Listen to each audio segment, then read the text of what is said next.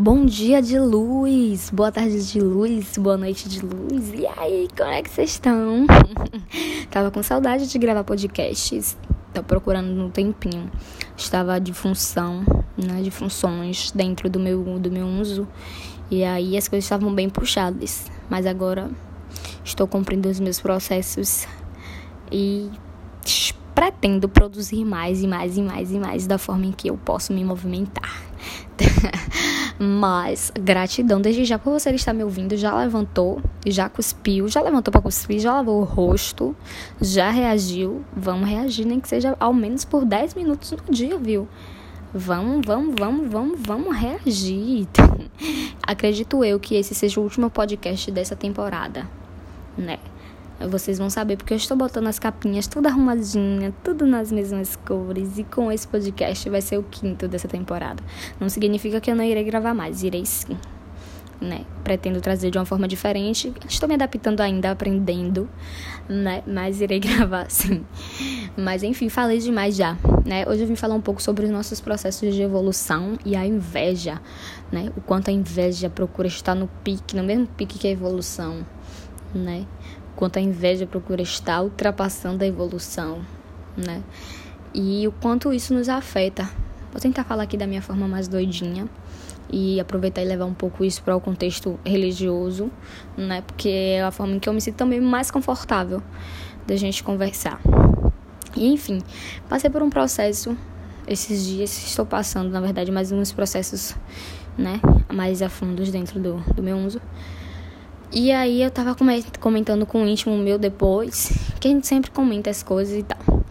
Que a gente percebe muito quem são as pessoas que realmente ficam felizes com as nossas evoluções, com as nossas conquistas, com as nossas vitórias, né, com os nossos processos positivos e quem são as pessoas que sentem inveja, que é, querem que isso se atrase, querem que os nossos processos se atrasem de alguma forma, né? A gente sente, às vezes a gente pode não enxergar, mas a gente tá sentindo, às vezes a gente enxerga e não, e não sente logo de, de primeira, mas a gente sempre acaba sentindo, a gente sempre acaba sabendo quem são essas pessoas, né? E é uma coisa muito, muito, muito, muito tensa, uma coisa muito chata, né? Porque ainda mais quando a gente está em comunidade e vê uma questão dessa, a gente compreende que somos seres humanos falhos e somos seres evolutivos, mas quando a gente para e analisa que já existiu diversas outras outras questões para que essa pessoa não viesse a ser assim, que já existiu diversas outras questões movidas principalmente pelo sagrado para que fizesse essa pessoa evoluir, essa pessoa não absorve, a gente fica bem triste, né? Bem triste, é muito complicado, né? muito complicado. Mas o que, é que a gente faz? A gente se apega ao sagrado, a gente se apega ao nosso orixá, a gente se apega à nossa humildade, a gente se apega à nossa simplicidade. E se apega ao que o universo nos oferece, ao que os nossos sagrados nos oferecem, né? Até porque é o que é e a gente não pode mudar. Né? E trazendo isso para o contexto religioso, a gente tem visto, tem visto muito isso, né?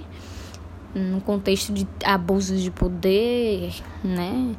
das pessoas quererem mostrar muito o que não são, né? No sentido de mostram muito o que não é e atrapalha sim, isso atrapalha sim no processo de evolução. Hoje existem pessoas que estão evoluindo dentro desse, dos contextos religiosos, sempre tem uma pessoa que deixa aquela coisa densa, sempre tem. A gente corre desses tipos de, de coisa, mas sempre tem, né? A gente evita o máximo. Mas infelizmente sempre tem, né? A gente também de certo ponto escolhe nos abalarmos ou não, né? É importante também a gente pensar nisso. O que foi que o meu orixá me ensinou para que eu não pudesse, para que eu não pudesse me abalar com isso, né? E é isso.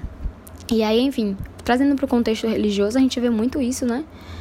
As pessoas perdendo seu processo de evolução de forma sabe mais a mais próxima ao orixá é, a gente vê muitas pessoas com inveja uma das outras querendo mostrar muito isso querendo mostrar muito aquilo. A gente vê as pessoas querendo usar o conhecimento como luxúria né?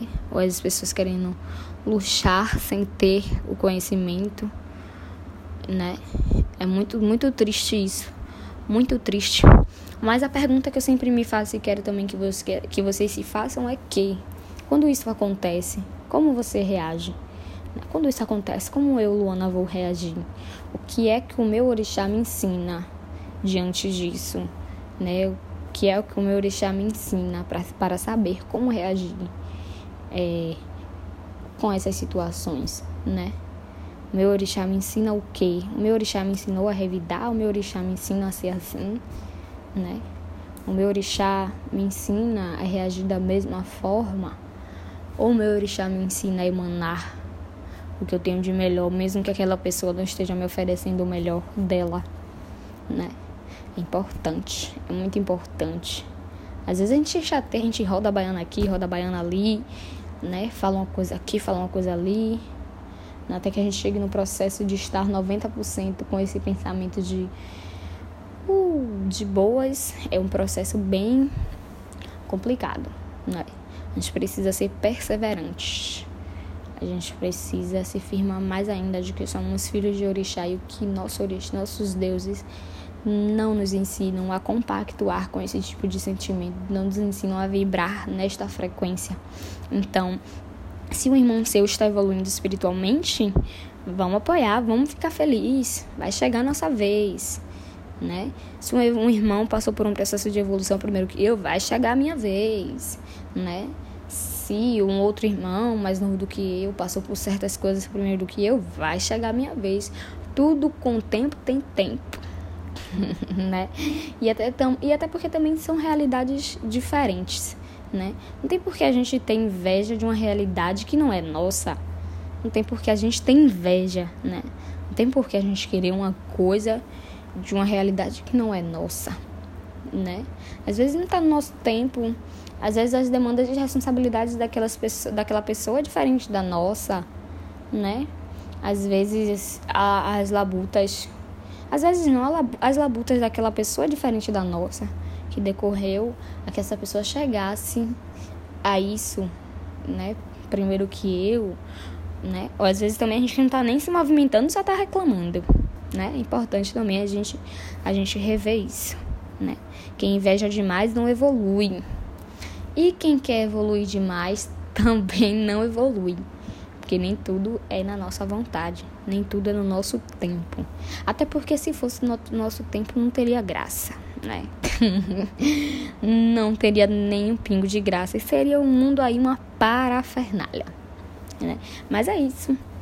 Vamos se questionar isso aí, né? Vamos, vamos se manter mais na frequência de boas. Vamos emanar mais. Mais mas não mais. Vamos emanar mais coisas boas, mais positividade, né? Porque é isso que o nosso orixá nos passa. Os nossos orixás nos ensina coisas boas e nós, enquanto, enquanto bons filhos, né, passamos o que o nosso, os nossos pais nos ensinam. Não é isso? É isso. Espero que vocês consigam refletir junto comigo, né? E até a próxima. Desde já, em Zambiaguatessá por estar me ouvindo.